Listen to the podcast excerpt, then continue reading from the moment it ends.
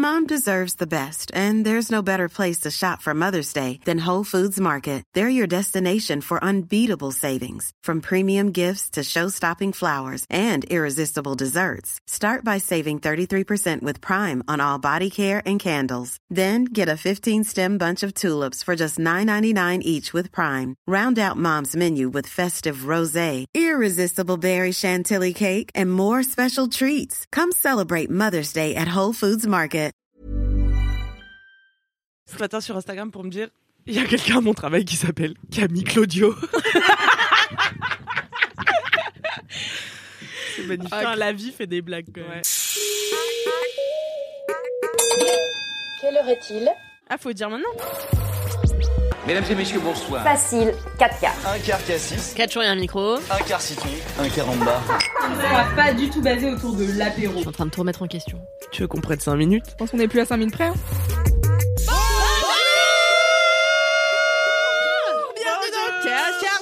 Le podcast qui dure 4 quarts d'heure. Je suis Louise Petrouchka, votre hôte pour ce podcast, et je suis en compagnie des meilleures personnes d'internet, j'ai nommé, et de la vraie vie d'ailleurs, j'ai nommé Camille Laurent.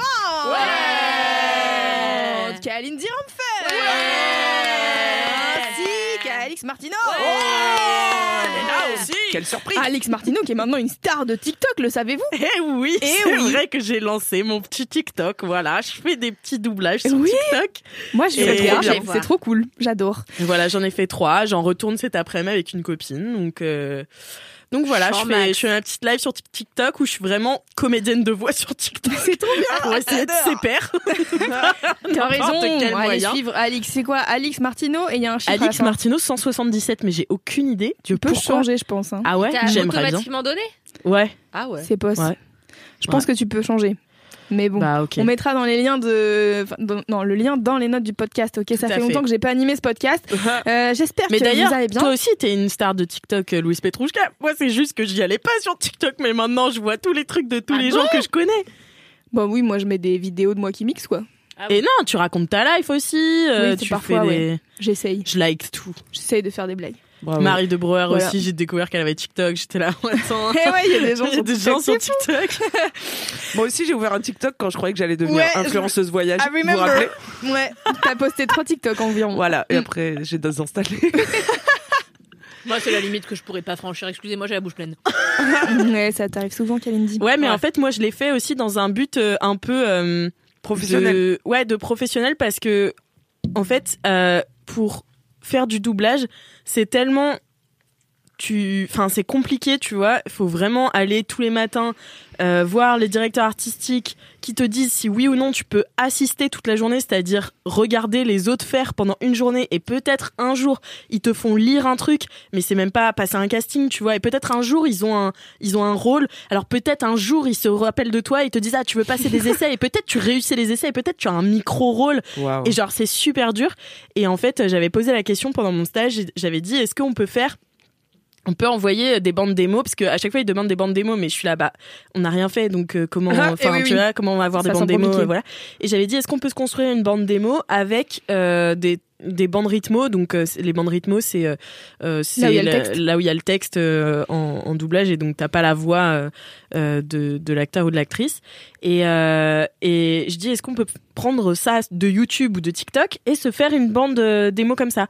Et les profs m'avaient dit non pas du tout et tout c'est vraiment pas comme ça que ça marche et après, j'ai vu une vidéo euh, de McFly et Carlito où ils invitent toutes les voix et tout. Et il y en a Eh oui. un, notamment celui qui fait la, la voix de Titeuf, qui dit que lui, il ne repère plus que sur TikTok. Et Oh, donc j'ai dit bon bah voilà, en fait bah, euh, c'est faisable aussi. Donc euh, bah j'irai assister de temps en temps, mais en fait euh, j'ai j'ai plein d'autres trucs à faire, tu vois. Et banaliser une journée pour aller voir d'autres gens faire. Alors c'est hyper, euh, enfin c'est super bien d'y aller et de et d'apprendre comme ça, mais euh, mais à un moment j'ai des trucs à faire aussi quoi. Donc, euh, Pas votre temps en fait, les gars. Donc, euh, non, mais c'est si long, tu vois, Non, de, faire tout ça. Donc je me dis peut-être si je perce. Bon, pour l'instant, j'ai 1000 Bah, vues, donc. En tout cas, si vous voulez voir Alix faire euh, la voix de vice versa, de vice versa, oui c'est ça, la joie Ouais. dans vice versa, eh ben n'hésitez pas, car c'était vraiment très mignon. J'ai adoré ce moment. Euh, euh, ce podcast, parce qu'en fait, euh, on commence à parler, mais on vous a pas expliqué. Au cas où vous nous rejoignez pour la première fois, c'est un podcast où on raconte les ups et les downs de notre semaine. On commence par un down et on finit par un up pour vous laisser dans la joie et la bonne humeur. Et euh, aujourd'hui, qui veut commencer avec un down Camille, Alix Moi, j'ai un down Oh de là là. fou. Oh Allez, là vas-y. là là, vas-y. me suis rendu compte que euh, si euh, j'étais dans des circonstances dramatiques, euh, c'est-à-dire qu'il m'arrivait quelque chose de dramatique, je ne survivrais pas longtemps. Alors, pourquoi? Parce que j'ai vu, est-ce que vous avez vu ce film Le Cercle des Neiges? Oui Bien sûr que non. Ce crash, c'est Ouais. le, le crash le plus incroyable que j'ai vu de Ouais. ma vie au cinéma. Et en fait, c'est une histoire vraie, donc euh, donc ça raconte l'histoire. C'est c'est c'est même pas inspiré de faits réels, ça a été réalisé avec les gens qui étaient euh, qui étaient sur place. Et euh, et c'est une histoire moi que j'ai entendue toute ma vie, mais dont je savais pas grand chose. C'est l'histoire de l'équipe de rugby qui s'est écrasée dans la Cordillère des Andes Ah, ça me dit un Comment ça s'est passé ça en 72. D'accord. Et donc moi j'ai toujours grandi avec cette histoire parce que il y a un, un un un putain de twist, enfin un putain de twist. Oui, moi j'ai j'ai je vous- souvenir de la cette fais. histoire. Ouais, euh, ouais, Il y a pas Squeezos qui aurait fait une vidéo là-dessus? Ah peut-être, j'ai aucune idée. Écoutez, peut-être. Mais euh, et donc bref, moi je, la- je la connaissais comme ça, c'était un peu une légende, tu vois. Et, euh, et en fait le film commence. Euh, tu vois cette équipe de rugby, ils ont tous entre 20 et 25 ans. euh, Il y a des personnes dans l'avion qui ont 40 ans max. J'espère que je vais trigger personne avec cette histoire parce que c'est vraiment hardcore. Euh, et en fait, euh, donc il y a déjà ma vieille mère, ma pauvre, euh, t'aimes pas les avions, donc. Ça n'a pas amélioré euh, Ta relation à l'aviation. Et donc, cette équipe de rugby est affrétée dans un, dans un avion de l'armée uruguayenne euh, pour aller au Chili pour jouer un match. Et euh, c'est au Chili, hein Ouais, ouais, C'est au Chili, ouais. Et, euh, et donc toute l'équipe euh, monte dans l'avion, euh, tu sais, c'est pas cher. En plus, c'est des, c'est des, c'est des jeunes, tu vois, c'est pas une équipe professionnelle, Mm. c'est une, c'est une équipe, euh, voilà. Et euh, ils passent dans la cordillère des Andes, et là, l'avion se crache, mais violemment. C'est-à-dire qu'il se sépare en deux comme ça, et il atterrit dans la montagne. Dans En- les airs, il se coupe en deux? Ouais. Mais pour Ouais. quelle raison? Bah, je sais pas. en fait, il- la comme dans t'as plein d'avions qui ont disparu dans la cordillère des Andes parce que c'est sujet à des problèmes météorologiques conséquentes. Conséquents. Et du coup, il y a eu plein de crashs, dont celui-ci. Et, euh, et Mais en y a fait, personne euh, qui a jamais survécu en fait. Parce que t'arrives dans un milieu tellement hostile, la Cordillère des Andes, c'est la montagne, c'est une des plus, enfin c'est- tellement vaste qu'en fait euh, On ils te quadriller, jamais, ouais, ils, ils te retrouvent jamais, tu Mm. vois. Et puis surtout, enfin C'est pointu. ouais. alors, C'est très pointu. Tu tombes sur des cailloux pointus, tu quoi. tombes sur des cailloux pointus. Et donc euh, ces mecs-là s'écrasent. Et euh, bon, je vais pas. enfin, après, c'est c'est pas vraiment du spoil parce que c'est une histoire vraie, mais euh, donc ils commencent à s'organiser parce qu'il y en a plein qui sont morts et il y en a 27, je crois, qui survivent euh, Quel cauchemar. et qui, bah du coup, sont dans un désert enneigé. Ouais. Le seul truc qui est bien, c'est que t'as de l'eau parce que t'as la neige, Ouais. mais euh, t'as pas à bouffer, euh, t'as pas, t'es pas habillé pour les moins 30 degrés qui Oh fait la nuit. Mon pire cauchemar. Et genre, et je me disais, mais moi, je serais Et il y a un instinct de survie qui se développe chez ces, chez ces mecs. Et je crois que le film a été sélectionné à Venise aussi. Mais euh, faudrait que je dise son réalisateur, ce serait Juan Antonio. Bayona. Juan Antonio Bayona. On adore. Et, euh, et vraiment, j'ai commencé ce film parce que j'adore l'histoire et euh, et je me suis dit bon bah je regarde un film euh, parce que je ponce en ce moment une table de chevet. Et donc je me dis je vais poncer ma table Ah, de mais chevet. littéralement. J'ai cru que Moi, en ce dire. moment, je pense tous les documentaires. Ouais, ça. euh, je ponce une table de chevet à la main. Enfin bon. Ah, ça- je t'ai Ah vu faire en petit slip là. Ouais, bah ouais, ça donne chaud. Et, euh, et, et du coup, je me suis dit, je vais poncer en même temps. Mais impossible. C'est tellement prenant. C'est, enfin, c'est vraiment bien fait en plus parce que j'avais un peu peur, tu vois, qu'ils fassent des allers-retours dans la vie euh, des, des gens qui, qui se sont euh, crachés, tu vois, Oui, que ce soit trop euh, romancé et tout. Non, c'est vraiment sur comment ils ont fait pour survivre, les questions qu'ils se posent parce que, donc, spoiler, ils sont restés 71 jours. Mm. Ils sont revenus, Mon Dieu. ils sont revenus à, Mais ils Euh, sont revenus déjà. ils sont revenus Ouais. à 16. Donc, il y en a 10 qui sont morts, euh, enfin, Oh là. 11 qui sont morts Ouais. entre temps. mais heureusement, il y avait des médecins. Heureusement, il y avait un ingénieur pour réparer une radio. Sauf qu'il y a un moment qui est horrible. Je sais pas si tu te souviens, Cal. euh, ce moment où en fait ils, ils arrivent à réparer la radio et ils apprennent Ah, en direct live que les recherches pour eux s'arrêtent. Oh là Oh là. là. Horrible. Ils disent on n'a jamais retrouvé d'avion ici, donc euh, laissons tomber quoi. Ils disent euh, laissons tomber angoisse. avant que le ah, on, on Bon, un les peu un chercher. truc de scénariste, genre euh, ils tombent pile poil au moment où les gens disent on vient pas vous chercher. Ouais. mais je sais pas si ça, ça s'est vraiment passé, mais en tout cas, je sais parce qu'il y a tout un documentaire ensuite euh, après euh, le film, Ne- qui est sur Netflix d'ailleurs, euh, qui explique comment en fait ils ont euh, réalisé le film et donc ils ont demandé aux survivants de venir euh, ajouter, euh, enfin de venir participer au film. Ils ont pris que des acteurs qui n'étaient pas connus pour que on, projette rien euh, sur eux et que vraiment on apprenne à connaître et que leur personnalité corresponde à la personnalité des gens qui étaient dans l'avion. Euh, et c'est un vrai euh, hommage euh, bah, aux gens qui sont décédés dans, dans cette survie. Et, euh, et c'est, à- enfin, bref, je, en fait, je sais pas si je dis ce twist. Bon, bah, si vous voulez le regarder et que vous avez pas du tout de quoi ça parle. Ouais, moi, je Euh, crois que c'est le. Je ouais, pense voilà, savoir ce que c'est le twist. Bah oui, parce que quand t'as, bon, bref, arrêtez l'épisode là. c'est- un truc. euh, Après, bon, euh, t'as rien à manger, il ça, y a quoi. 20 mecs morts, Voilà. on, on voit un peu que ça Voilà, va, quoi. C'est ça. voilà. Et moi, c'est une histoire qui me passionnait depuis toujours, tu vois, parce que je me disais, putain. Enfin, tu sais, la question se pose. Et est-ce que c'est bon? Alors, Mais chez moi, ça me semble fou qu'on se pose la question, genre quand tu dois survivre, tu dois survivre. alors moi, oui, tu vois, mais pareil. Donc euh, dans le film, ils expliquent qu'il y en a un justement qui voulait pas du tout, parce qu'il était très cato et tout. Il voulait pas du tout. J'ai euh, cru qu'il était très végé. vegan jusqu'à la mort. Je suis trop vegan pour survivre. too vegan to be alive. mais euh, non, mais c'est vrai, tu vois, quand t'as des convictions personnelles comme lui.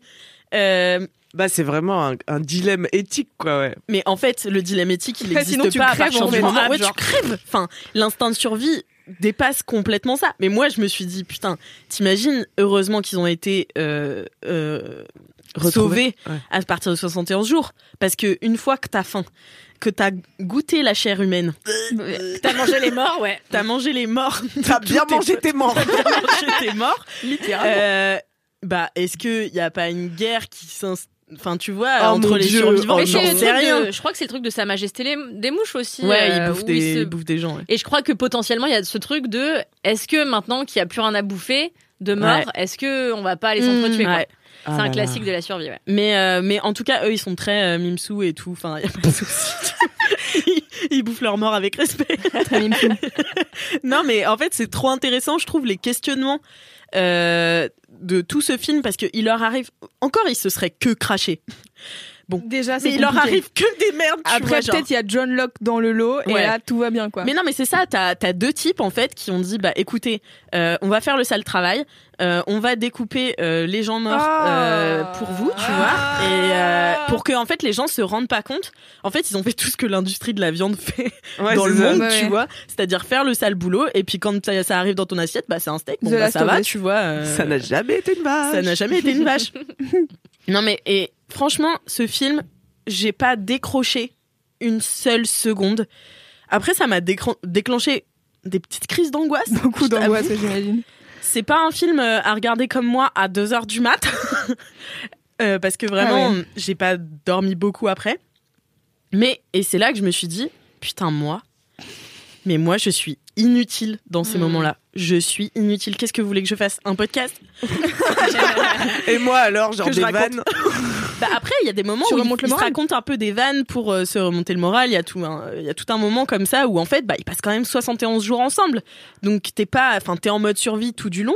Mais il y a un moment, ça devient ta maison. Enfin, et tu vois, quand ils, bref, quand ils sont sauvés, ils, ils ramènent un peu des bouts de chez eux. euh, Enfin, non. Quoi J'ai mal choisi comme euh, mot. Mais genre, ils veulent ramener des choses. De, de la cet endroit, tu vois. Ah ouais.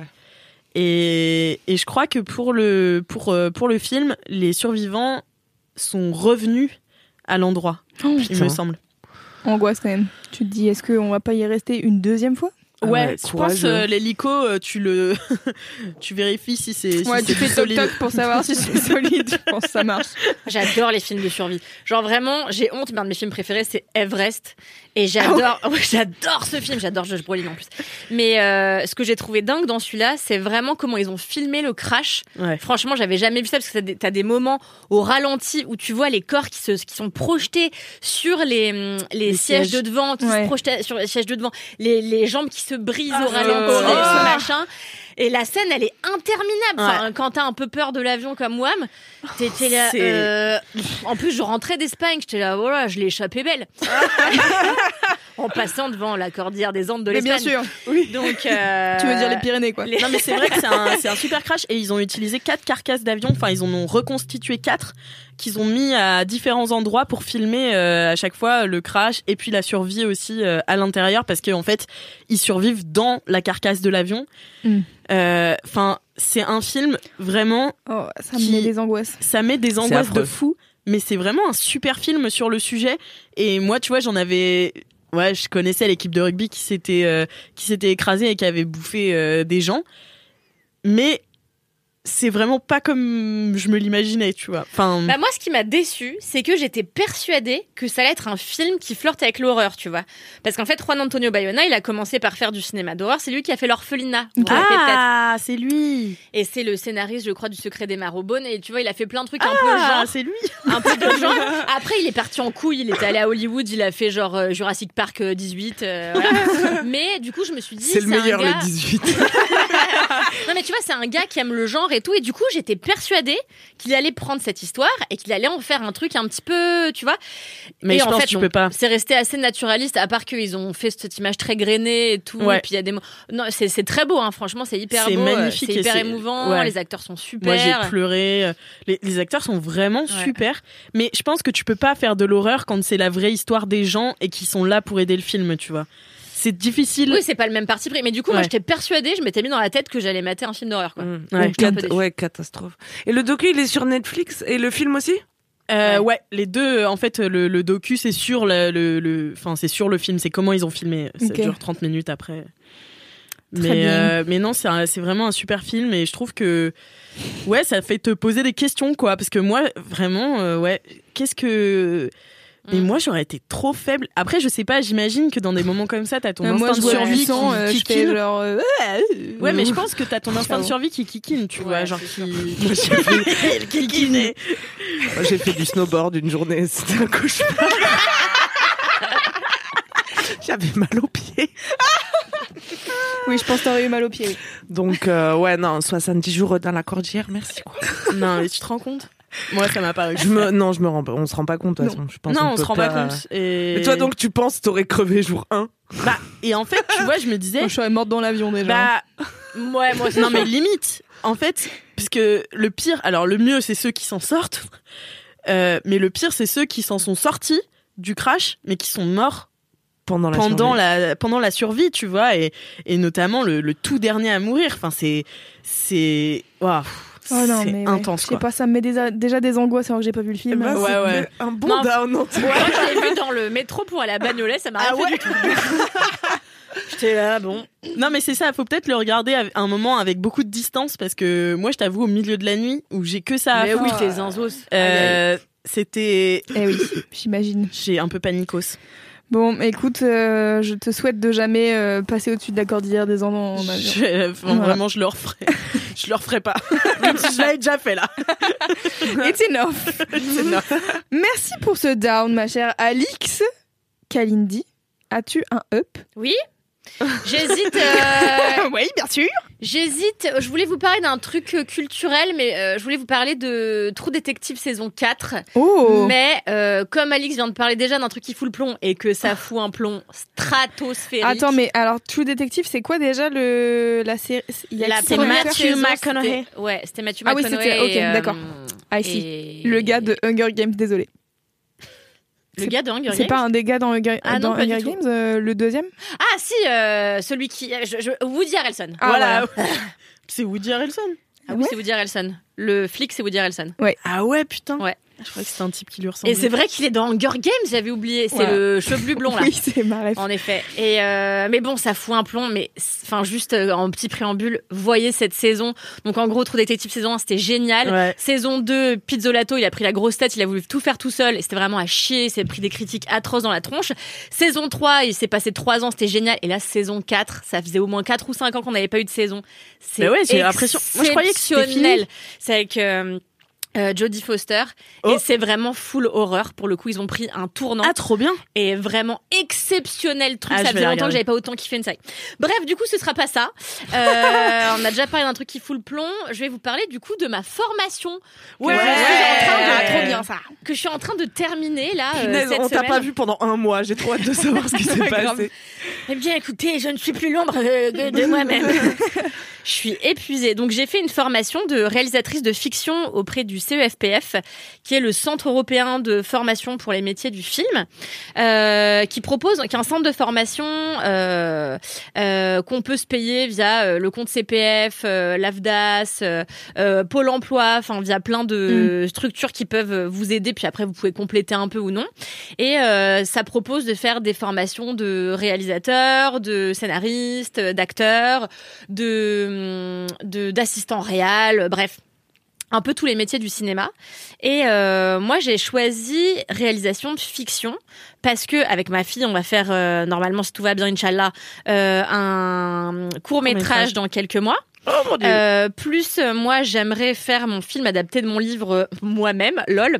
Donc du coup il faut que j'ai des arguments pour pouvoir convaincre des producteurs et il fallait que je mette les mains dans le cambouis. Or moi j'avais déjà fait un petit peu de réalisation mais documentaire quand j'étais à l'école de journaliste puisque je le rappelle je suis censée être JRI dans, à la base. Ah, c'est vrai. Ce qui est la plus grosse blague de l'année. Et n'oublie pas. Journaliste euh, reporter d'image, donc. Oui. N'oublie pas notre réalisation pour le Nikon Film Festival. Oui, Ouais, bien oui. sûr. Un grand film. Et puis, euh, et puis ouais, donc quand j'étais à l'école, euh, on avait, on tournait beaucoup. On avait euh, notamment tourné des petites séries documentaires pour un média qui s'appelle Toute la Culture. On avait tourné des sujets à Cannes, c'était des sujets journalistiques. Et puis euh, j'avais passé mon, mon mémoire, c'était un petit documentaire de 13 minutes, euh, un truc qu'on avait filmé pendant 6 mois et tout. Donc euh, je voyais un peu comment ça se passait au niveau documentaire. Et puis j'avais une approche de la réal en tant que personne qui qui assiste, enfin qui regarde, parce que j'ai une marraine qui est productrice et donc euh, euh, qui a notamment été la productrice de Hélène et les garçons, euh, les vacances de l'amour et tout. Et quand j'étais jeune, j'étais partie sur le tournage des vacances de l'amour pendant deux semaines à Saint-Martin. Waouh C'était charmé, c'était les meilleures vacances de ma life. Et puis, euh, bon bref, j'avais assisté à plein de encore trucs. des et tout. vacances à nous raconter Genre, c'est- c'est. Bon, vous saviez ça, je crois que j'ai déjà raconté Oui. dans LMK. Et, euh, et voilà, mais euh, il fallait vraiment que je mette les mains dans le cambouis et notamment pour apprendre à communiquer avec euh, les différents chefs de, de, de postes euh, qui, qui sont sur le tournage. Et donc cette formation, je l'ai commencée il y a un mois et euh, je l'ai trouvée vraiment super. Alors le seul défaut, c'est que vraiment euh, le CEFPF avait vendu une partie de ses locaux, ce qui fait qu'on s'est retrouvé à partager une espèce de maison d'architectes avec des architectes qui font un job d'architecte. Euh, Pendant que vous êtes en train de pendant tourner que des nous trucs. on est en train de tourner des trucs. Ouais. Donc ça n'a aucun sens. C'est-à-dire que nous on est au rez-de-chaussée et on leur a dit euh, désolé silence en haut on va tourner et ils ont plus le droit de faire des calls par exemple. Et enfin vraiment extrêmement bizarre. Ça me rappelle chez Mademoiselle quand on tournait des vidéos que tout le monde est en train de travailler dans les locaux et là, t'as d'un coup des gens qui arrivent qui disent silence on tourne et toi t'es en mode d'accord on ferme bien nos Ouais, c'est ça. Et, et en fait, t'es là. En fait, bon, le, le- la formation coûte plus de 7000 euros. Ah. Donc c'est excessivement cher. C'est presque Pour une un mois Pour un mois, ouais. Donc c'est l'équivalent d'une année d'études euh, audiovisuelles dans une école privée, quoi. Mm. Et euh, mais bon, c'est pris en charge par plein de centres. Mais euh, moi, j'avais complété à hauteur de 700 balles. Et je trouve honnêtement que pour le prix, c'est un peu abusé de nous Ouais. foutre dans une dans un Bah, truc avec ouais. des gens qui ont rien à foutre avec la choucroute, qui sont avérés en fait super sympas, qui nous ont aidés, qui ont perché, euh, qui ont fait C'est la pas strip vrai, les tour. architectes, Ouais, ouais, ouais, ouais. vraiment, en fait, ils ont ils se sont trop pris au, au jeu.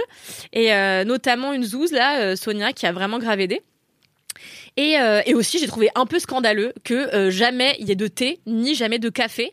Euh, C'est-à-dire, vous arriviez le matin, c'était. on devait apporter allô notre thé, notre... à l'eau, ouais. Mais non Euh, Il y avait même pas de glaçons. Il y avait même pas de glaçons dans le frigo américain. Ah ouais, c'est- Donc, Pardon euh, c'est Bah, un le peu scandale. abusé. Simplement remboursé. Un peu scandaleux. ouais.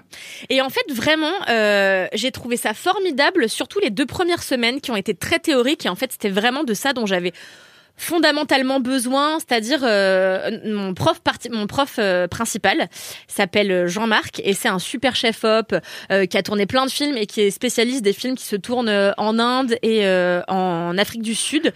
Donc il est parti euh, toute sa vie faire des tournages aux quatre coins du monde et tout. Franchement, il a fait des films magnifiques. J'en ai vu quelques-uns. Et, euh, et donc c'est notre prof principal qui était vraiment genre l'homme le plus concerné par sa discipline que j'ai vu de ma life. Il arrivait le matin, une heure avant tout le monde pour installer tout son matos. Il avait préparé euh, huit diapos Et avec il a pas euh, le temps de faire un thé, un café. Et il a pas le temps de faire un, un café, Jean-Marc. Mais il n'y avait pas de thé ni de café, Alix. C'est ça le Non, problème. mais choquant et euh, et en plus bon je raconterai ça après et euh, et voilà en fait la première semaine c'était vraiment passionnant parce que euh, le premier jour on a eu un réalisateur qui a fait un super film avec Neil Schneider qui s'appelle Sentinelle Sud. Euh, un réal qui est venu toute la journée discuter avec nous de comment préparer un tournage. On a pu lui poser toutes les questions relatives à nous nos projets. Donc ça c'était un vrai bon moment. On a pu tous se dire Ah ce qu'on voulait bien. faire dire ah bah toi tu fais ça moi je sais faire ça. Peut-être on peut bosser ensemble dans le futur. J'ai rencontré plein de gens super talentueux et donc, euh, on est huit en tout. On a été huit pour cette promo-là, et euh, quasiment que des scénaristes et euh, des gens qui sont déjà réalisateurs, mais de documentaires notamment ou de pubs et tout. Et j'étais avec la scénariste de Choupi, incroyable. Oh non l'avais depuis 20 ans. Ah oui, trop bien. Et, euh, et, euh, et donc trop marrant, j'ai rencontré plein de gens vraiment super avec qui je pense qu'on restera euh, copains. Et euh, donc la première semaine, on a vu un réal. Ensuite, on a appris vraiment à bosser la lumière et la photo avec le chef op. Trop intéressant ça. Euh, et puis après, on est, on a mis le, les, on est rentré dans le vif du sujet avec le découpage. Donc en gros, comment tu traduis euh, ce que tu lis dans un scénario en plan et, euh, et comment tu penses ton plan de euh, ta valeur de plan, à quelle focale tu choisis, à quelle lumière, à quel panneau il faut. Enfin bon bref, absolument tout en fait. Bien Et sûr. C'est un taf euh, Ouais, tu m'étonnes. Euh, qui nécessite plusieurs cerveaux. Genre vraiment, il y a une fois, on a passé un après-midi sur un découpage et on a fait vraiment euh, deux séquences, donc on était un peu démoralisés. Mais euh, donc, et surtout, donc ce qui est intéressant, c'est qu'après on a rencontré. Ouais, c'était très fastidieux, mais c'est nécessaire parce qu'en fait, c'est vraiment ça le boulot du réalisateur. Et ce que j'ai vraiment appris pendant cette formation, c'est qu'en fait, c'est pas le métier le plus créatif, tu vois. Mhm. En fait, le, le Oui, moment plus artisan, créatif, hein. t'es vraiment exécutif, exécutant. Et vraiment, le moment créatif, ça va être en amont. C'est le boulot du scénariste, quoi. C'est lui Et qui le va montage. littéralement façonner l'histoire et ensuite le montage. Et, euh, et euh, mais c'est vrai que le moment du tournage, de fait, bon bah, tu dois appliquer essentiellement ce que tu as travaillé à faire au préalable. Et donc la préparation de ton film, c'est quasiment ce qu'il y a de plus Ouais. compliqué et de plus long à faire. Et donc c'est ce qu'on a vachement, on a passé vachement de temps à faire ça, à préparer nos films. Et euh, donc on a rencontré ensuite une script, on a rencontré euh, un ingé son, on a appris comment communiquer avec eux, comment communiquer nos envies. Euh, c'est rentré vraiment dans les détails de- des métiers de tout le monde. On a pu vraiment euh, pratiquer un petit peu, euh, vraiment mettre les mains dans le cambouis, quoi. Et puis je après, c'était. euh, pardon, excuse-moi. ouais, vas-y, vas-y. Je crois que c'était. je crois que c'est Tarantino qui disait que, en gros, faut pas être bon dans tous les métiers pour être réalisateur. Il faut être bon pour dire ce que tu as dans ta tête Ouais. Et savoir comment le dire aux gens qui savent faire ça, tu vois. Bah ouais, et c'est faut ça. pas être, euh, faut être euh, visionnaire. Bah ouais, c'est un peu ça. Et d'autant plus que même si tu as un plan de travail euh, super détaillé euh, avant de te lancer dans la confection de ton film, euh, en fait, bah ça reste plein d'inconnus, tu vois, parce que tu vas te lancer dans la réalité avec des gens qui vont arriver en retard, euh, des gens qui, des acteurs qui vont pas connaître leur texte, euh, quel, un, un gars qui en fait tes nazes, enfin bon bref, Mm. et puis la production qui te met la pression, etc. Et, euh, et donc, le truc qui a été vraiment cool, c'est qu'ensuite, on nous a mis par binôme et qu'on nous a attribué un court métrage à réaliser euh, de concert. Trop bien. Et euh, en fait, si tu veux, à chaque fois qu'on tournait un film, euh, si on n'était pas réel sur ce film-là, on tournait sur les autres postes. euh, donc moi, j'ai été, euh, j'ai été Perche Girl, par exemple, euh, et je raconterai mon, ma mésaventure de Perche Girl dans un cinquième quart d'heure, je pense. et, euh, et voilà. Et alors, moi, le seul truc, évidemment, je trouve que c'est toujours comme ça dans la vie. Cette formation, je devais la faire en septembre dernier, Ouais. donc le 4 septembre dernier, et euh, j'avais clear tout mon agenda en disant bon, bah, voilà pendant des un- tenues. j'avais acheté un chapeau de cow-boy exprès et tout. Ah, C'est ton chapeau de réal, quoi. En fait, ouais, je m'étais dit, tu vois, euh, je veux montrer que j'ai une personnalité de réalisatrice. Ce sera celle de, et ce sera celle de Cowgirl. Donc, euh, j'avais acheté un chapeau de cow-boy, mais ça n'a plus de sens à cette saison. Enfin, bon, bref. Et, euh, et, non, et, et C'est un chapeau d'automne. ouais, tu vois. Bah oui, typiquement. Pourquoi ça s'était pas fait en septembre J'y viens. Donc je, je clear mon agenda, je me dis pendant un mois je fais que ça, comme ça je me lance vraiment à fond et tout. On m'appelle deux jours avant pour me dire excusez-moi, il n'y a pas assez de gens inscrits à la formation, euh, donc ça va pas être possible. J'étais là, donc ce sera quand? Ils m'ont dit bah on sait pas. Je dis ah, mais vous vous rendez compte que j'ai un job Enfin, J'ai pas que ça à Vous vous rendez compte que, enfin je n'ai pas que ça à foutre en effet, que vous pouvez pas me prévenir trois semaines avant en me disant bon bah c'est là dans trois Ouais. semaines. Donc super chiant et finalement ils m'ont prévenu un mois avant euh, que j'allais euh, faire la formation au mois de janvier. Donc j'étais trop contente et tout, sauf que évidemment toutes les choses se passant en même temps, c'est le moment où on me dit bah en fait euh, ton livre euh, on le prend chez la Tess. Du coup euh, Faut le réécrire une semaine encore. voilà, donc une semaine avant qu'on fasse les tournages, on m'a dit bah voilà, tu as cinq jours pour euh, réécrire ça, ça, ça, augmenter ça, supprimer ça, euh, et aussi euh, on me laisse gérer la couverture, ce qui est formidable parce Oui. que du coup j'ai une liberté extraordinaire, mais c'est un travail faramineux quoi. Donc c'était ça en plus. Du coup j'ai dû demander à la formation de me laisser partir plusieurs jours, donc j'ai raté quatre jours de formation que je vais rattraper en avril. Enfin bon bref, tout un tas- tout un truc euh, compliqué. Mais en tout cas, euh, pour le tournage que j'ai fait avec ma collègue euh, Armel, c'était formidable. C'était une, c'était deux séquences euh, adaptées de Parasite, le film. Trop bien. Et euh, avec, c'est vraiment, si vous l'avez vu, c'est le moment où euh, t'as les euh, les riches qui reviennent chez eux et t'as euh, ceux qui squattent qui sont obligés de se planquer sous la Ah table. ouais. euh, Oh, il est génial ce moment. c'est super, mais en fait, c'est une tanasse de mise en scène. Ah ouais, tu m'étonnes. Euh, T'as donc, fait les lignes et- et tout ou pas Bah oui, bien sûr. Putain, les lignes de parasites. c'est- Et euh, franchement, c'était franchement c'était un super, c'était vraiment passionnant à faire. Mais alors en amont, c'était un travail mais vraiment infernal de découpage parce que pour le coup, c'était très compliqué. Enfin, c'était assez compliqué à Mais découper. quand tu parles de découpage, explique un peu de ce dont tu Bah, parles. c'est en gros euh, traduire euh, chaque chose qu'il y a dans le scénario en plan. Donc euh, c'est euh, euh, pour chaque action combien de plans on imagine. Euh, bah là ils sont en train de se parler sur le canapé. Euh, je veux d'abord un plan sur eux euh, en rapproché poitrine. Je veux un, euh, Un champ contre contre-champ. champ. Je veux un de dos. Je veux si je Ouais. veux ça. Donc c'est à chaque fois euh, quel plan euh, littéralement tu veux quoi. Mm. Et pour changer Et, euh, de plan, faut changer de toute la lumière, euh, faut le changer, décor enfin, de place. euh, Enfin bon, c'est une tannée quoi. Et euh, mais franchement, c'était une super expérience d'apprendre à diriger tous ces corps de métier dans un contexte euh, vraiment professionnel. Et donc en plus, on avait un chef op pro, un ingé son pro, et puis euh, tous les autres qui avaient appris euh, leur métier en quelques jours quoi. Et euh, franchement, c'était hyper enrichissant. C'était super de le faire avec quelqu'un d'autre aussi parce que ça m'a euh, autant pour bosser avec Alix, je m'inquiète pas trop parce que ça fait des années qu'on se connaît, qu'on sait communiquer l'une l'autre, qu'on sait qu'on se vexe pas facilement et qu'on peut se dire les choses de manière assez frontale et ne pas mal le prendre.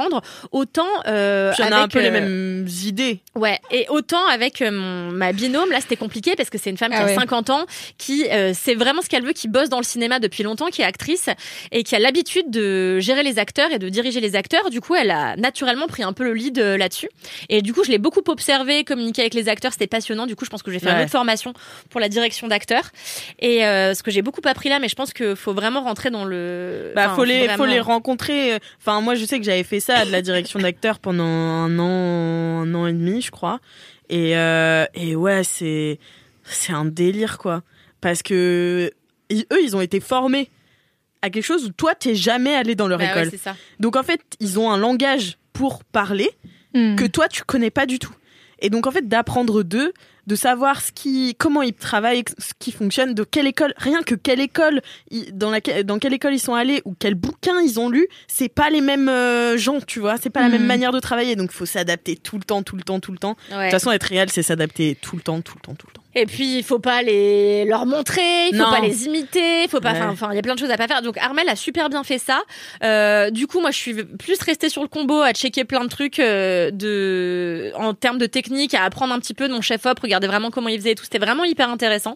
Euh, c'était super challengeant. Et franchement, je suis très contente parce que euh, les premiers jours, c'était très difficile pour moi de me retrouver de nouveau en situation d'apprenante, Ouais. alors que l'école, ça avait été un tel calvaire pendant 20 ans de ma vie. tu vois. Mm. Et, euh, et de retourner à l'école à 31 ans, franchement, j'étais là, pas évident. Voilà, mais donc c'était vraiment, au début, j'étais là, putain, c'est dur, euh, j'ai du mal à communiquer avec les gens de mon âge, j'ai toujours eu du mal ça, à me faire une place dans les groupes. euh, et en fait, ça dure juste deux jours, je devrais le savoir. Pendant Mm. deux jours, je suis un peu timide et tout, et après, je suis genre euh, la, la best meuf, tu vois. Personne ne sait que tu étais une enfant sans trousse, t'inquiète.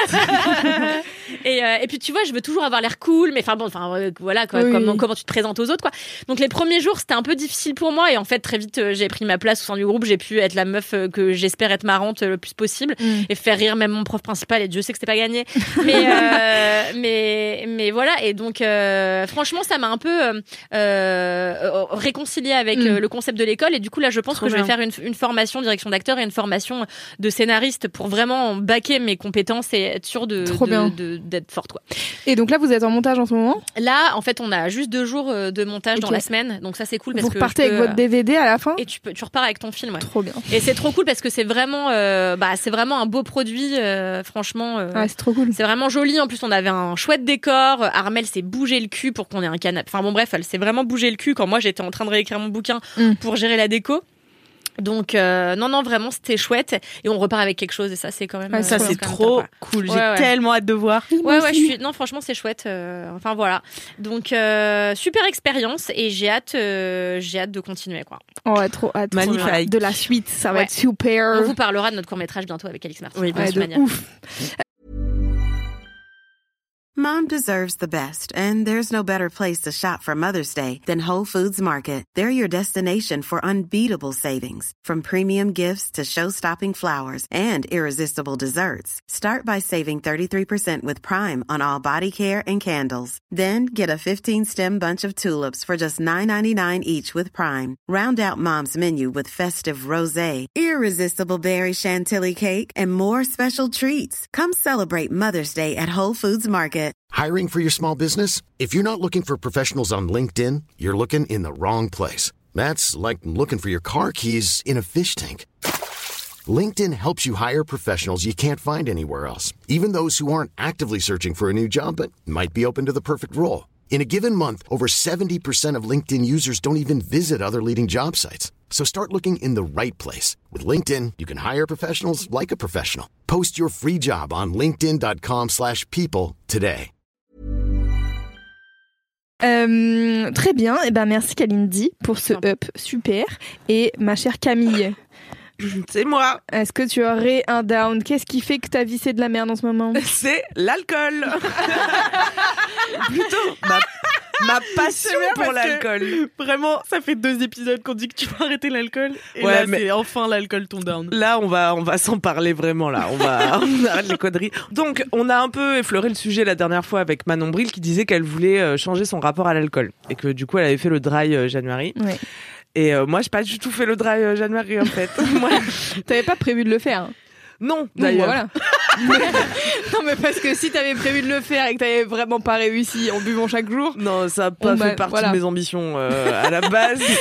C'était même pas dans mes bonnes résolutions d'arrêter l'alcool. Mais en fait, là, bon, moi, j'ai eu toute une foule euh, d'addictions merveilleuses. Et je me suis dit, on va commencer par l'alcool. En fait, pourquoi? Parce que mon January a été very wet. Euh, J'avais pas prévu de faire le Yes, was. mais j'avais pas non plus prévu de boire autant en janvier.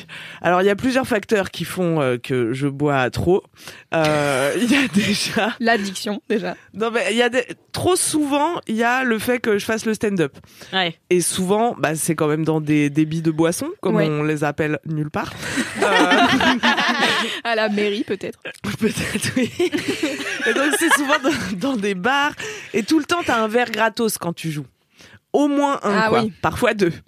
Et en plus, t'es stressé quand tu vas jouer Donc euh, si t'as déjà, si t'es déjà quelqu'un qui boit, euh, tu le prends le verre gratos, Ouais, franchement, parce que euh, ça te détend quoi. Alors euh, au début ça peut être piégeux quand tu commences le stand-up et que t'es vraiment très stressé. Tu t'aperçois que ah Que un les demi de ça va, jet. Euh, une pinte. Bonjour les dégâts. En fait il y a un endroit de la pinte jusqu'à un certain endroit de la pinte, ça te met en confiance et ça tu te détend deviens un le peu. Grinch. Ouais, ouais, il y a un endroit où tu plus tu bascules et tu peux plus articuler littéralement, ce qui est quand même dommage quand tu essaies de parler aux gens dans un micro. Donc il y a ça, il y a hum, moi j'ai fait des études en, à la fac, enfin je sais pas si c'est comme ça dans toutes les études supérieures mais c'est quand même un milieu très alcoolisé quoi. Oh oui. Je sais pas si c'est comme ça. Si, c'est comme ça partout. Je pense vraiment que c'est comme ça partout. C'est dingue. La culture étudiante, elle va trop avec l'alcool, quoi. Et nous, on se mettait des, des caisses incroyables. Donc, j'avais eu l'impression de m'être améliorée dans ma trentaine par rapport à ma vingtaine. Parce que Ah oui, de toute façon, mon, foncièrement, tu t'es amélioré, oui, j'imagine. bah, mon corps me permettait plus de boire ce que je pouvais boire à 20 ans. Donc, j'avais dû de toute façon me mesurer. Puis tu bois pas les mêmes alcools aussi. Non? Il y a pas un Euh, truc de ah si, moi, je bois euh, toujours la même chose depuis tout le temps. Ah ouais? La première fois que j'ai dû choisir quoi boire dans un bar, j'avais genre 15 ans et Aïe aïe. J'en avais Ben 12. oui, bien sûr. A- en fait, j'étais, vous voulez que je vous raconte ça? Oui, vas-y. J'étais en vacances avec mes parents en Croatie et hum, je m'étais échappée de la chambre d'hôtel où on était avec mes sœurs pour pouvoir aller fumer mes premières clopes. Mais c'est un cauchemar. Et donc euh, j'étais sortie de la chambre comme ça, j'étais allée sur le front de mer, juste fumer des clopes et penser à la mort, tu vois. J'avais 15 ans, j'étais déprimée. et aïe. Et j'avais rencontré des Croates avec qui j'avais fait la fête. Et il y avait un mec qui m'avait dit Tu bois quoi? Et moi j'étais là, j'en sais rien, j'ai 15 ans. Rapport que légalement, j'ai pas droit. Et lui buvait des vodka toniques. Du coup, j'avais pris la même chose. Et ça fait 15 ans que je bois des vodka toniques. Ah ouais? Ah ouais? Ouais, parce qu'en fait, euh, j'aime bien, j'aime bien le tonique. La vodka, ça a pas trop de goût. En fait, il y a assez peu d'alcool qui me, dont j'aime le goût, quoi. Je bois de- Peut-être parce Ah oui, que c'est pas bon. Ouais, peut-être. Je bois de, de la bière parce que c'est ce qu'il y a de plus Le vin, quand même, ça accessible. te plaît, non ah oui, le vin, j'adore. Ah, voilà. Mais ça, c'est venu un peu plus tard, en mode euh, même j'apprécie et tout, quoi. Mm. Enfin, non, c'est pas venu plus tard. On se mettait des cuites au roche mazé. euh, Mais oui les vrais, le ouais, savent. Roche-Mazé. Mais voilà, Bien on s'en foutait de la Pas qualité du du, vin, quoi. Moi, j'ai adoré boire de l'eau toute mon adolescence. C'était vraiment super. Ainsi que toute ma vingtaine. Et ouais. Et hum, j'allais où Attends? Donc Ton ouais, rapport avec l'alcool. Donc, Ouais, c'était genre les différents trucs qui font que Ah oui. tu bois. je bois de la bière, mais j'aime pas. Mais euh, c'est ce qu'il y a de pas cher et que tout le monde boit, donc je mets du sirop de citron dedans. Voilà, ça s'appelle un twist. Euh, donc ça, c'est deux trucs que je bois des twists et des vodka toniques. Dans le sud, ça s'appelle un gourmet. Voilà, vous savez tout. Et donc là, C'est comme l'autre jour, j'ai découvert une putain de boisson de ouf dis-moi. What is it? Qui combine deux choses que j'adore, le pastis et le sirop d'orgeat. Ah bah oui, oh, ça me Oh, dégoûte. ça dégoûte. J'adore ça Oh là là. Comment Ah, ça s'appelle? T'aimes la l'anis, quoi. chose. C'est pas le perroquet, ça c'est avec la menthe. Non, c'est- le Ah, pris. Ma copine Un truc- Louisanne, elle boit ça tout le Une temps. ça, moresque. c'est Une Moresque. moresque. voilà, cresque, c'était pas tout à fait ça, Ah. moresque. Ah ouais, ça me dégoûte. Ah ouais, moi j'adore. Crémiance Balbure Crémiance Balbure Ah, c'est ça. C'est quoi C'est le nom que j'avais trouvé à Alix et je n'arrivais pas à m'en souvenir avant ce tournage et ça vient de me Ça frapper. fait, et ça fait 40 minutes qu'elle cherche. Crémiance Balbure. C'était mon nom d'écuyère. Ça va mieux. Magnifique. Ah, bah, comme quoi, le moresque, ça te rappelle des souvenirs. Eh oui. Pourquoi t'étais écuyère au Puy du Fou? Non, Mais je trouve qu'elle a une tronche de. Ouais, de, de... Ah, déjà, elle a un look de femme qui aime le cheval, quoi. oui, car c'est vraiment le cas. c'est vraiment le cas. ouais. J'ai des bonnes joues, quoi. C'est une manière sympa de dire. Non, le truc altier des gens chics qui font du cheval, quoi. Voilà. voilà. Donc, sûr. Balbure, ça dit bien ce truc altier. Une reine, finalement. Moi, je trouve ça chic. Crémiance Balbure. Du coup, euh, les Maribel, mo- comment Moresque, Marisque. On en était Pardon, sur l'alcool, pardon. Pardon, oui. Oui. Moresque Ouais, les Moresques. Ouais, voilà. du coup, j'ai découvert les moresques. Et voilà. Et voilà, c'est la super. fin, c'est la fin de l'anecdote. Je trouve que c'est génial parce que j'adore l'anis, j'adore le sirop d'orgeat qui est à la menthe là.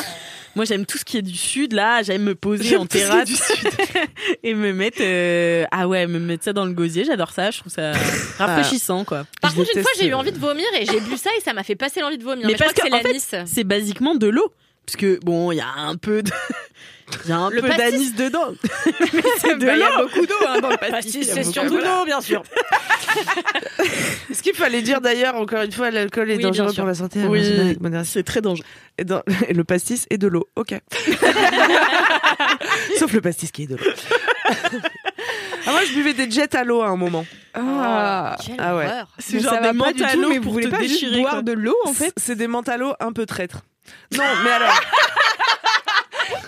Très bien. pourquoi on ne boit pas juste de l'eau, Louise? Je vais tout Non, mais expliquer. oui, je peux. je Parce que l'alcool- désespoir, Louise, en fait. L'alcool est une drogue, d'accord, qui modifie ton état de conscience. Ce qui fait que quand tu ne sais pas gérer tes émotions, c'est un remède incroyable et très efficace. C'est vrai. C'est à ça que ça sert. C'est pour ça que j'en bois trop. Et c'est pour ça que. C'est pour ça que c'est légalement vendu partout dans le. dans Non, le ça c'est parce que ça rapporte plein d'argent à l'État. Ouais. Legalize cannabis. Ok. Ou don't legalize alcool. Ou don't legalize. Non, mais si Ah, tu des délégalises l'alcool, euh, ça devient trop compliqué Je crois après. que c'est impossible. Après, ça s'appelle les années 20 aux États-Unis et La prohibition. Moi, je pense qu'en France, on est islamophobe parce que les musulmans boivent pas d'alcool. je pense que c'est une immense Je me suis vraiment demandé où ça allait, j'étais là. Je pense que c'est une immense partie de l'islamophobie française, euh, comment inconsciente, tu vois, parce qu'on ch- on shame tellement les gens qui boivent pas d'alcool euh, en France, on est Je incapable d'accepter ça. étude. euh, Non, franchement, je m'engage pas, mais bon, je pensais à ça cette semaine. mon avis. Comme du coup, j'arrête pas de penser au rapport qu'on a à l'alcool, tu vois, j'essaie d'écrire des blagues dessus et tout. Genre, je me dis, enfin. C'est tellement accepté culturellement. Moi, mes parents, ils m'ont vu dans euh, des, dans des états de lendemain, Oui, tu vois, où en fait, ils auraient dû intervenir. Et, et en France, c'est plus genre, ah, ça c'est bien ma fille. Tu vois, il y a un truc de presque de fierté, quoi. C'est vrai, c'est vrai, c'est vrai. Bah Et c'est vrai qu'on se bat toujours un peu pour dire, bah moi je lève bien le coude, Ouais, tu vois. c'est une que ma voisine. compétence, quoi. Ouais, ouais, ouais, ouais. Moi j'ai toujours été fière de ça. c'est terrible. Ah, je vais te dire, en Allemagne, euh, le coude était très haut puisque les Ah, pentes sont énormes. Ah oui. le Bah, c'est la jamais culture, euh, voilà, c'est la culture dans laquelle on baigne. Et euh, je pense que ça devient un problème quand euh, ça devient une stratégie consciente ou pas de euh, gestion de tes émotions, tu vois. Moi, je sens qu'il y a des jours où j'ai le petit démon de l'alcool. En fait, je me dis pas consciemment, euh, euh, mon enfance m'a traumatisé, je vais boire un verre, mais je sens une, une accumulation d'énergie en moi que certains déchargent en se masturbant, tu vois, ou en jouant à GTA, ou, euh, ou je sais pas, en, en faisant des trucs comme ça qui En faisant de la déchargent boxe, par exemple. En faisant de la boxe, bon, mais voilà. Euh, oui, je j'essaie aussi parallèlement d'adopter des activités saines. Non, Mais mais, le- ce, que, ce qui est, en plus, ce qui est horrible avec l'alcool, c'est que, enfin, moi, ce qui m'est arrivé la semaine dernière, c'est que tout simplement, j'ai bu sans m'en rendre compte. Attends, que quand, on a enregistré l'épisode avec Ouais, Pépé Audi, quand on avait rendu- bah, parce que l'épisode c'était un truc, mais il y a eu toute la soirée derrière. il y a eu le après. Il y a Et eu le post-épisode qui a été quand même. J'y viens, j'y viens. Et moi j'ai bu comme si demain n'existait pas, c'est-à-dire que j'ai oublié. ça, mon down. J'ai oublié la gueule de bois. voilà. Ah, bah ça, oui. ça, ça disparaît vite. hein. Donc t'es là, tu te dis, hmm, consciemment ou non, demain ne va plus exister. La gueule de bois n'a jamais existé, alors que ça fait 15 ans que t'en chies avec la gueule de bois, et c'est comme si euh, à chaque fois tu redécouvrais quoi. Comme quand on redécouvre que le, le syndrome prémenstruel nous met de mauvaise humeur, tu vois. Mm. Et ben c'est pareil. C'est Chaque vrai, mois. c'est la même chose. On est sorti de cet épisode, donc si vous l'avez écouté, désolé. C'est les intellos. euh, Les intellos relax. relax. Les intellos relax étaient un peu ivres à la fin de cet enregistrement. Mm. Euh, malheureusement, Cal, tu prenais un train euh, très tôt le lendemain.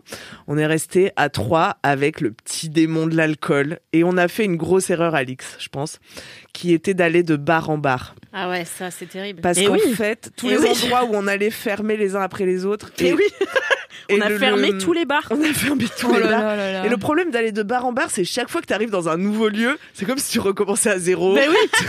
T'as un enthousiasme, tu vois, tu rentres, t'es là, alors, qu'est-ce qui se passe ici? Mettez-moi un grand verre de, euh, je sais pas quoi, puis tu surenchéris à Ouais, chaque ouais, fois. C'est terrible. C'est terrible. Louise Et est dans l'incompréhension. Ah, Ouais. Vraiment, totalement. Ouais, puis mais moi, je me chauffe à faire des trucs genre payer une tournée Bien de sûr. gin tonic Mhm. qui m'a coûté 70 euros. Quoi Tu vois Tu vois des trucs comme ça. Et ça, je le sais le, lendemain. Eh oui. J'ai oublié sur le coup, je suis là. Mais attends On Bah ouais. est là, on est bien, il Mais- y a du piano. Sur le coup, t'oublies tout. Alix a joué du. Non, t'as pas joué du piano. Si, j'ai joué Ah, t'as et joué, t'as chanté. chanté au piano. Ouais. On était, on parlait des bars de nuit qui ferment jamais. et ben, on a été directement vraiment au connétable. connétable. Aïe aïe aïe. Un cauchemardos. Et, et le lendemain, c'était ma pire gueule de bois de ma vie. J'ai l'impression que c'est la pire à chaque fois, mais Ouais. là, c'était vraiment horrible, horrible. J'avais mal, mal dans ma tête. J'avais trop mal. Tu sais, j'étais coincée chez moi, j'avais rien à manger. Je voulais prendre un Nurofen Flash, mais il faut pas prendre des Nurofen quand t'as Eh pas ben non. mangé. J'étais là, euh, complètement euh, coincée sur mon canapé. J'ai commandé du Uber Eats. Enfin, c'est des frais à non plus finir, en fait. Même Ouais, le, ça te ruine même le lendemain, quoi. oui. Ah oui, oui, oui, c'est vrai. C'est un cauchemardos. Et, Mais le pire, et j'avais deux plateaux de stand-up le soir. Tu as T'y été ou pas du coup? Ouais, j'y ai été. J'ai bu un Red Bull parce que bah, je pouvais pas faire autrement. En fait, j'ai fait une sieste et là, fallait que je ressorte de chez moi. Aïe aïe. Ça allait un peu mieux, tu vois. Je m'étais bien hydratée, j'avais mangé du gras, ça allait mieux, mais Moi, Mais faut pas savoir top. que le lendemain, j'appelle Camille parce que on- on- j'étais censée faire le montage de l'épisode avec Pépé normalement. oui. Euh, finalement, c'est Alice qui l'a fait. On t'a pas- on t'a pas donné avez, cette, voilà, euh, cette vous avez enregistré 1h40, c'est ça Ouais, Ouais, une Ouais, affaire. bravo. ça- Et, euh, et donc du coup, le lendemain, j'appelle Camille parce que elle me, elle m'a pas rep et je vois qu'elle a pas vu sur le groupe WhatsApp. Et du coup, je commence à m'inquiéter. Je me dis, il s'est passé quoi, tu vois? Et donc je l'appelle, je lui dis, meuf, ça va? Elle me dit, écoute, je suis en grosse gueule de bois. Et une heure plus tard ou deux heures plus tard peut-être, Alix envoie un message sur le groupe euh, WhatsApp de 4 quarts d'heure en disant. Je ne m'éveille que maintenant de ce trou noir qui a été qui a été hier soir. J'étais là, oh là là, quelle catastrophe. J'étais bien dans mon lit avec ma fièvre. Ah ouais, ouais, non, ouais. mais. Puis le pire, je trouve, quand t'es en gueule de bois, enfin, moi, c'est ce qui m'est arrivé, c'est de te réveiller avec quelqu'un. Et là, tu fais, aïe. Ah merde. Genre, il va falloir Chez passer toi ou pas chez toi? Chez moi. Ah. ça du coup, c'est mieux déjà. Bah non. Ah parce non, que faut le quand t'es virer, pas chez toi, tu peux partir. Ah bah oui. Que ouais, là, mais tu pars et tu fais la walk of shame, les transports. Moi, j'étais encore bourré Ah, le lendemain matin. ouais. J'aurais pas. Je te jure. Mais euh, il était, enfin, c'était quelqu'un de super, hein, mais, mais juste. Mais t'as pas envie d'être avec une personne. Bah euh, non, t'as envie de faire cacamou. Enfin, tu vois, genre. c'est vrai, c'est horrible. Enfin, Eh c'est ouais, ton pire état, Ouais. quoi. Ouais, ouais, Eh ben, c'est un vrai down. Hein. Attends, attends. Mais oui, oui. Parce que du coup, j'ai pris des mesures. Ah. Merci. Ma vie va changer. Ah. Parce qu'en fait, avant de d'enregistrer cet épisode euh, et de finir au connétable, j'avais pas bu pendant trois jours. Je m'étais dit non mais là, mon janvier, il a été beaucoup trop wet. Euh, faut que je me calmose. Vas-y, je vais, je vais être sobre en fait. Faut que je passe par une période de sobriété totale pour transformer mon rapport à l'alcool. Faut que je me mette dans des situations dont j'ai l'habitude où j'aurais picolé sans picoler. Et franchement, enfin, c'est très dur en fait quand Mm. tu as l'habitude, Ouais. tu vois. Puis je pense en plus c'est une habitude sociale euh, l'alcool, donc c'est un- d'autant plus difficile quand t'es avec d'autres gens et que Ouais. tu, tu tout le monde boit un coup. Enfin bon, moi je dis ça comme si ça, ça m'était arrivé, mais je, en tout cas je sais que j'ai eu vachement ce truc-là. euh, On en a déjà parlé, mais moi dans mon adolescence on, me- on, on me disait si si tu vas boire. Moi, J'étais là non vraiment j'ai dit que j'avais pas envie et donc il y avait un espèce de truc de euh, le défi c'est de faire boire Louise et, et en fait, euh, quand j'en parle aujourd'hui avec des gens qui arrêtent de boire ou qui font dry January et tout, et ils arrivent à- au bar et ils disent Ok, moi je vais prendre, euh, je sais pas, un jus de fruits. Et t'as trois personnes qui sont en mode Oh, mais non, franchement, t'es Mais pas tu sais que marrant, même machin. les barman, hein, Mais moi je me suis tapé sûr. des réflexions moi, parce que moi je bois pas de fou, tu vois. Euh, ça m'arrive très souvent de prendre des jus de tomate et les barman ils sont là, ah bah fun. Ouais, Mm. Ils te- Ah. ils- on te Bah. juge sur le fait de pas être fun. On te dit, t'es sûr, tu veux pas de la vodka dedans? On te dit, genre, euh, non, mais vous voulez pas commander un vrai truc? Moi, Un le nombre de fois où ça m'est arrivé qu'on me dise, non, mais vous voulez pas vraiment commander un truc? Et Le là, personnel qui te sert? Ouais. Waouh. Et t'es en mode, bah, en fait, euh, je vais quand même payer mon truc 5 balles, donc euh, Votre coca est à 7 qu'est-ce que euros, donc pourquoi vous faites Enfin, ouais, genre, euh, trop bizarre. Ouais. Et du coup, là, j'ai dû trouver mes petits softs parce que mine de rien, l'alcool, c'est un excitant aussi. Mm. Et moi, ça me réveille le soir quand je dois aller jouer, tu vois, une petite, un petit demi. Mm. Déjà, j'avais fait ça pour c- commencer à transformer. Au lieu de prendre des pintes, je prenais des demi. Mm. Transformer mon rapport à l'alcool. Donc là, les trois premiers jours de sobriété que j'avais fait, j'avais découvert mes nouvelles petites boissons. Donc euh, Club Maté, Ginger Beer, euh, Red Bull, j'arrête parce que après, je dors vraiment pas de la nuit. Et c'est très efficace, euh, vous saviez. Aïe aïe. Ça Oui. marche vraiment. Ça marche vraiment, mais du coup, on dort plus jamais. et puis après, il y a eu cette soirée. Je suis repartie à zéro parce que j'avais fait une petite feuille où je faisais des traits comme les jours de prison, tu sais, pour compter mes jours Bah non, de mais c'est bien, sobriété. t'as raison. Et là, après la gueule de bois, bon bah déjà t'as tout le jour où t'es en gueule de bois, ça c'est un jour sobre, c'est sûr. le lendemain t'es encore pas au top, donc c'est encore un jour sobre. Et là, aujourd'hui c'est mon sixième jour sans alcool. Allez Bravo. Merci. Je sais que ce soir je vais aller jouer, je vais prendre mon petit club maté ou ma petite euh, ginger beer. C'est vachement bon la ginger beer. Ouais, Ouais, c'est c'est très Et en plus le gingembre ça te met le petit kick euh, qu'il te Mm, faut, mm, tu vois. J'ai l'impression. Peut-être Ouais. c'est dans ma tête, mais c'est sympa. Et voilà quoi. Et, et on va en venir à bout quoi. Mais bravo quand même. Peut-être un jour j'arriverai à boire qu'un verre, c'est mon rêve. Ah ouais, un verre ou deux, aussi. tu vois. Parce que c'est ça le problème, c'est quand je commence, en Mm. fait, j'y Et en plus, à chaque fois, tu dis J'ai envie allez, de- on boit qu'un verre ou deux. hein. Mais je- Mais personne fait ça en fait. Personne. Enfin, personne ne moi, je vais tout droit, tout oblivion, quoi. Je veux ne plus. Ouais, et puis en plus, je trouve que, tu vois, genre, moi, euh, ça m'est arrivé de te dire, si tu veux, euh, genre, je suis ta, ta coach, entre guillemets, mais tu sais, genre, en mode, je veux bien aller boire des coups avec toi et tout. En fait, si t'es pas avec quelqu'un qui boit, peut-être ça t'incitera pas non plus, tu vois.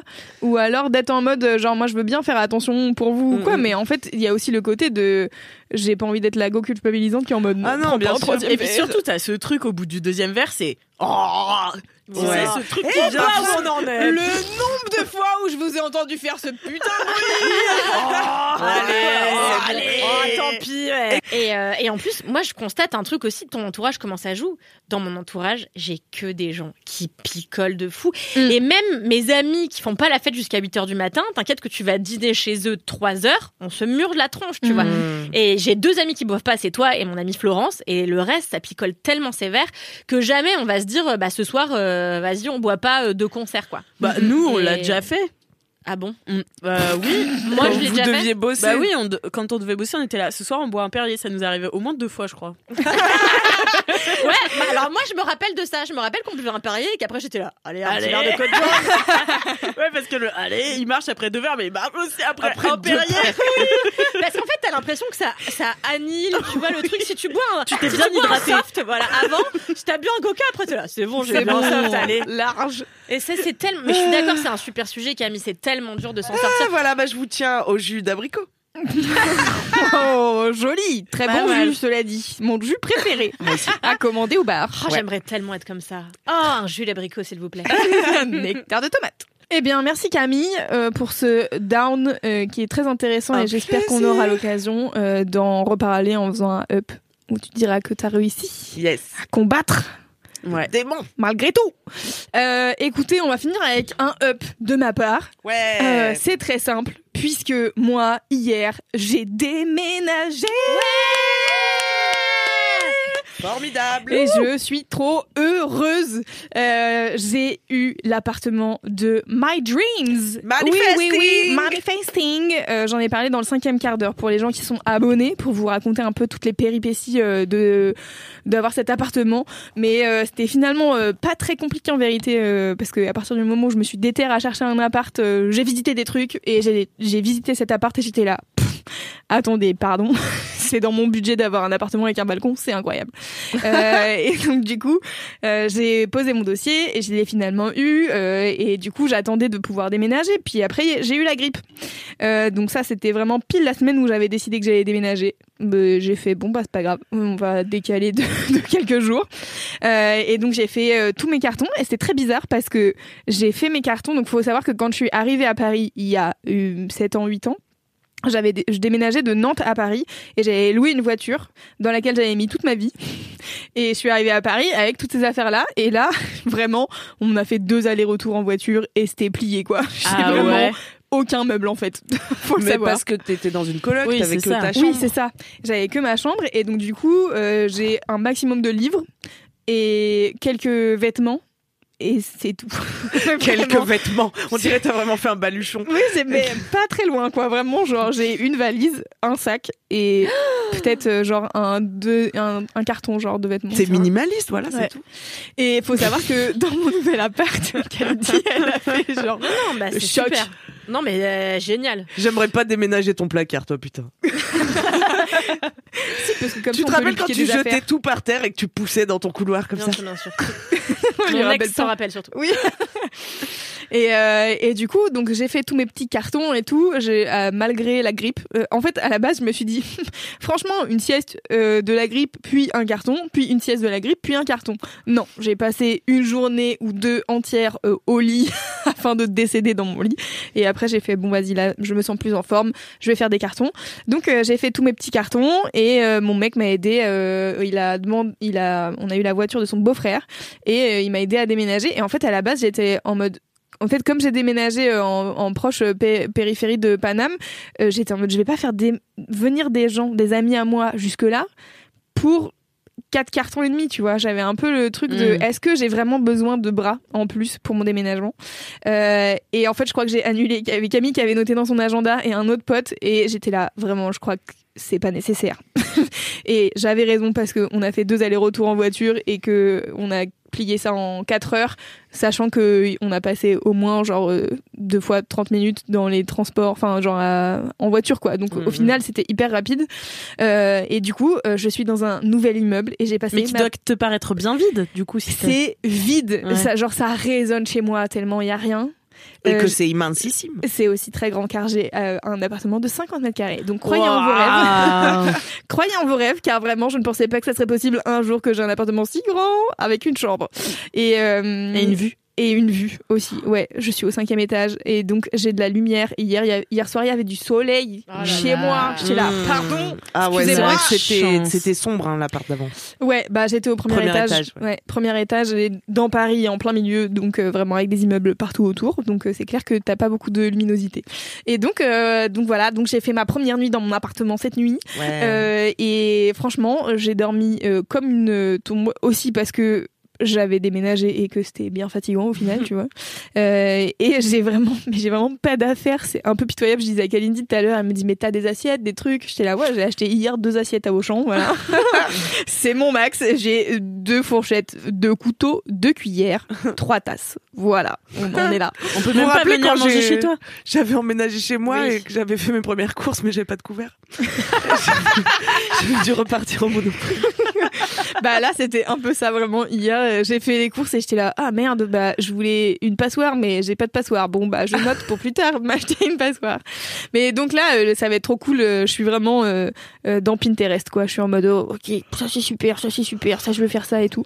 Et, et j'essaye de pas recommencer les trucs que je fais tout le temps c'est-à-dire genre là j'ai je peux vivre à la zbeul mais je peux vivre tu vois.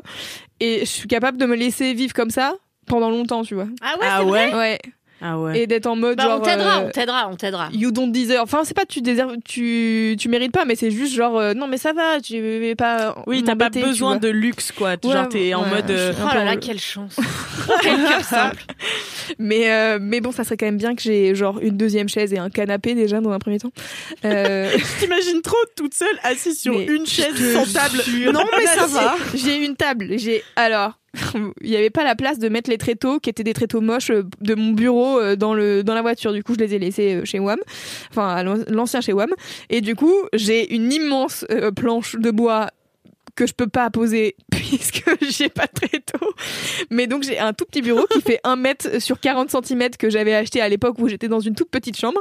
Et donc je l'ai, lui je l'ai pris et je l'ai remonté hier et j'étais vraiment genre au milieu de mon salon avec cette petite table, cette ma petite chaise et je mangeais mon, plat en écoutant Game of Thrones et j'étais là bah écoute on est quand même pas mal c'est pas le grand luxe mais c'est bien et c'est surtout genre là je suis vraiment trop excitée de me dire que je vais pouvoir euh, bah ouais aménager euh. Mais moi, je trouve que c'est le mieux d'avoir un appart euh, pas meublé. Moi, je cherche un appart en ce moment là, et en vrai, tout ce que je vois, c'est meublé. Mais c'est meublé avec le fond du cul. Ouais. Et sans vouloir juger les goûts des gens, hein, mais, Mais les, gens, mais les gens des mais attends les, les gens qui, qui louent des meublés ils louent pas pour des bons goûts hein. Bah oui, c'est ça, c'est vraiment des chiens, putain, mettre une correctement, table bordel et- de merde, on n'est pas des chiens, quoi. tu vois Et, euh, et je trouve que c'est vraiment le best d'avoir un truc où t'as tout à faire Ouais. de zéro. En plus, enfin à Paris, on a des gros Emmaüs, on a plein de trucs, on peut aller acheter des meubles à pas cher et à Oui. vraiment original, donc euh, tu vas trop t'éclater. hâte ouais. Moi, moi j'ai vraiment le Emmaüs de Pantin, là, je le ponce. En Là, vrai, moi, je suis là ce je ponce week-end. des tables. J'ai Emmaüs de Pantin. Moi, je suis là ce week-end et euh, je vais bientôt dans ma maison de campagne. Je vais en acheter plein de trucs. Donc, si tu veux, je t'accompagne avec plaisir. Bah, c'est gentil, mais ce week-end, je serai pas là car je Ah, travaille. putain. Mais ce qui peut être bien, et moi ce que j'avais fait, parce que pareil, moi je peux me laisser un peu euh, de, de moins en moins, j'ai fait beaucoup d'efforts là-dessus, mais pareil, euh, moi pendant très longtemps, il y a plein de trucs qui me paraissaient, enfin tu vois, le luxe, et c'était pour moi trop... je sais pas, je m'en préoccupais pas quoi. Ouais. Euh, donc euh, j'avais pas de style, euh, j'avais pas de, enfin tu vois, j'avais rien, j'avais rien. Non mais tu vois, par exemple me couper les cheveux, bah je le faisais moi-même parce que je faisais Ouais. une queue, tu vois, Ça, en avant. ça. Et enfin, tu vois, il y a plein de trucs comme ça, de petits luxes dans la vie. Et je trouve que c'est dur à en implémenter. Et ce que j'avais fait, moi, quand j'ai emménagé dans mon appart, c'est que j'avais demandé à une copine qui euh, se lançait à l'époque dans la dans la décoration d'intérieur. Marina Coup, je l'adore. Mais sauf que euh, bah elle a arrêté. Je, je t'aurais conseillé ses services parce que c'était hyper bien d'avoir quelqu'un qui te fait la liste des courses Ouais. de ce que tu dois faire. Elle elle m'avait complètement modélisé parce que moi j'ai du mal à me projeter dans les Ah, espaces. c'est Enfin, exactement ce que j'allais dire. Moi, j'ai, en fait, l'appart, il est vraiment incroyable et je sais que ça peut être un truc trop bien, mais j'ai vraiment du mal à me dire, ok, ce canapé ira là et ça ira très bien avec tel truc et tel Moi j'adore. hein. Moi Ah je ouais, peux, moi te, aussi, je peux te faire un coaching En fait, genre, par exemple, genre, sur Pinterest, je vois des trucs et je suis en mode, ça c'est trop beau, ça c'est trop beau, mais Comment comment, est-ce que je le fais et comment j'associe les Bah, en trucs essayant. Hein. et Ah, me te plaît, je peux t'aider, je peux t'aider. Bien sûr, bien sûr, bien sûr, Camille, tu m'aideras, tu m'aideras. Pas de problème. Euh, mais euh, ouais, donc du coup là, mes next steps, c'est d'aller à Emmaüs. Et ça va être trop bien. Franchement, j'ai vraiment hâte de passer du temps à Emmaüs parce que je trouve C'est que trop c'est bien, vraiment, Ouais, c'est ouais, ça. C'est j'aime trop le côté euh, seconde main et et pas avoir des trucs euh, neufs qui ont déjà des histoires et se dire ok. Enfin, mais et j'ai du mal à avoir la vision et je me dis j'ai envie de pouvoir voir un meuble et de me dire attends je vais faire un do it yourself là sur Instagram je suis que des meufs qui font Mhm. des DIY des machins des trucs euh, qui retapent des, des trucs tout des le temps. Ouais, et c'est trop pareil. bien ça donne trop envie Bah, c'est le truc que je fais là en ce moment quand je ponce ma table de tu chevet. fais quoi alors? Eh ben, alors sûrement je vais évider la porte et mettre du canage, Mm. voilà, parce que c'est classique. Et là, je suis en train de poncer euh, parce que la peinture était très moche. Et donc je découvre un très joli bois très clair, alors que la peinture elle le rendait très sombre. Et donc je vais juste le vernir comme ça, mettre du canage, tu vois, Ah, faire un truc top. très simple. Et, et voilà, j'en ai eu pour 15 Ouais. euros chez Emmaüs. trop bien Voilà. Bah ouais, moi j'ai trop hâte de faire des trucs design. Là, je suis une meuf qui euh, a fait, euh, tu sais, genre elle a récupéré une espèce de petite euh, étagère, euh, enfin pas une étagère, mais euh, merde, j'arrive pas à parler. Commode. Ouais, une petite commode Ikea, un petit truc genre en deux étages. Blanc et elle a mis les lampes à l'intérieur. Elle a peint orange et elle a Ouais. Ouais. Je sais plus Je comment elle s'appelle. je la suis aussi. euh, Ellie Ellie Cherry? Je sais plus. Euh, je sais plus. Bon, j'essaierai de retrouver, de mettre dans les notes. Mais euh, ouais, euh, elle, euh, j'ai vu son Insta il y a trois jours et depuis je suis en mode oh my god. Ouais. Donc en fait, elle met euh, sur la petite truc, euh, elle met euh, une planche qu'elle dans laquelle elle a découpé euh, des formes. Euh, à l'intérieur, elle peint en orange et elle a mis deux lampes LED euh, collées à l'intérieur. Et Mm. pouf, ça rend un truc trop stylé, c'est trop Ouais, beau. ouais, ouais. Et moi, tout ce qui est design comme ça, un peu années 70 et tout, je trouve ça vraiment trop stylé. on va s'éclater Donc chez euh, toi, ouais, je pense on va bien s'amuser et, euh, et du coup j'ai déjà un Pinterest avec 12 000, euh, 12 000 idées et j'ai trop hâte. Et là le truc que je voudrais faire, en gros quand on arrive chez, quand on entre chez moi, il y a un petit couloir avec deux gros placards et les, les portes des placards, euh, tu sais c'est des portes qui se qui s'ouvrent à moitié en zigzag là, Mm. Euh, Comme chez les oui, grands-mères. ouais, un peu accordéon. Enfin, chez ma grand-mère, c'est comme ça. Mais cas. c'est pas- c'est pas vraiment un accordéon, mais c'est un peu l'idée, tu vois. C'est des portes en métal qui s'ouvrent euh, comme ça et Mm. ça fait du zigzag. Et je me disais, je vais trop demander à ma meilleure pote qui a l'habitude, qui fait des, des peintures murales et tout, de me faire euh, genre la déco de ces deux portes là pour que ça fasse. euh, Alors attention, tu n'as pas acheté cet appart. Bah, j'ai pas acheté, tu- mais en fait j'ai quand même l'intention d'y vivre un sacré paquet de monde. Donc, Ouais. euh, Et tu puis t'as le droit, c'est du moment que tu repeins Oui, c'est euh, ça. en l'état. Et Oui. même, enfin, il y a plein de propriétaires qui sont ok pour que tu fasses, tu leur demandes euh, oui, leur puis avis, tu quoi. vois, genre là, je vais vraiment peindre. euh, si je repeins en blanc derrière, on s'en fout. Oui, oui, c'est clair. Là, j'ai par contre dans mes toilettes un carrelage absolument immonde. Euh, et là, je suis en mode, qu'est-ce que je vais foutre dans mes toilettes pour cacher cette merde Et ben alors tu sais que t'as des éliges euh, marocains que t'achètes à Leroy Merlin, que t'as juste à décoller et en fait que tu colles par-dessus du carrelage Ah ouais ou de la crédence. euh. Et nous on commande ça là parce que mon mec il a un appart en Espagne, on est en train de réfléchir à comment on va le décorer, etc.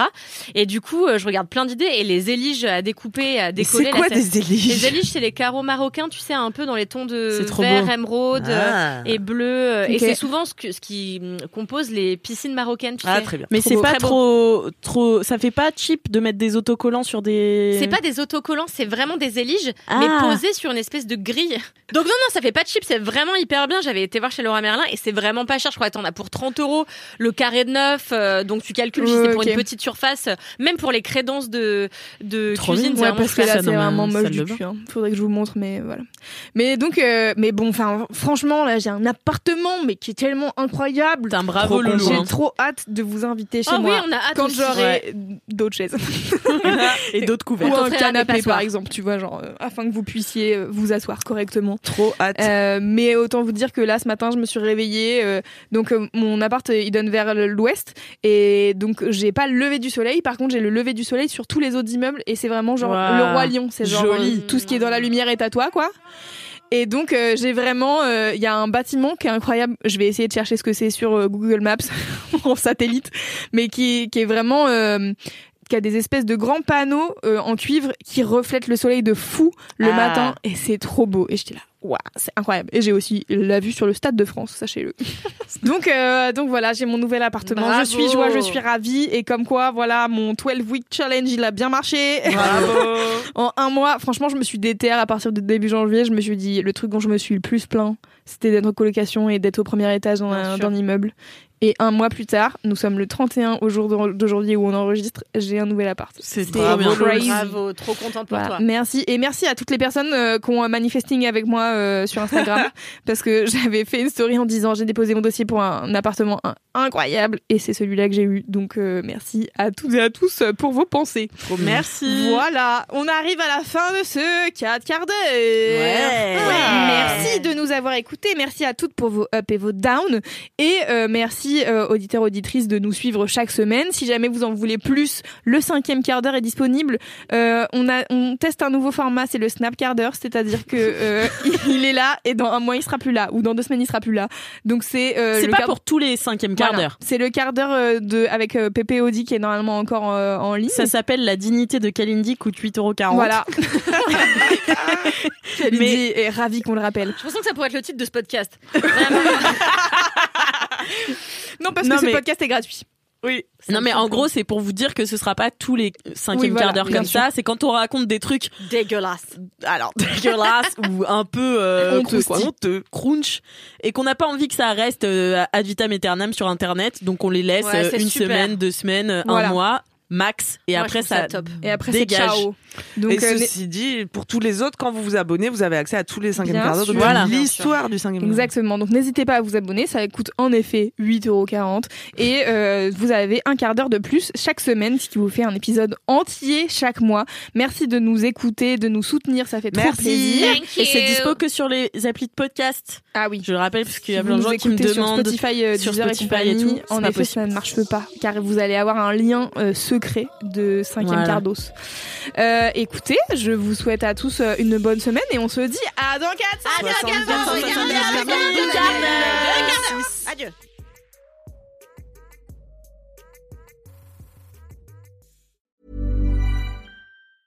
Mom deserves the best, and there's no better place to shop for Mother's Day than Whole Foods Market. They're your destination for unbeatable savings, from premium gifts to show-stopping flowers and irresistible desserts. Start by saving 33% with Prime on all body care and candles. Then get a 15-stem bunch of tulips for just $9.99 each with Prime. Round out Mom's menu with festive rosé, irresistible berry chantilly cake, and more special treats. Come celebrate Mother's Day at Whole Foods Market.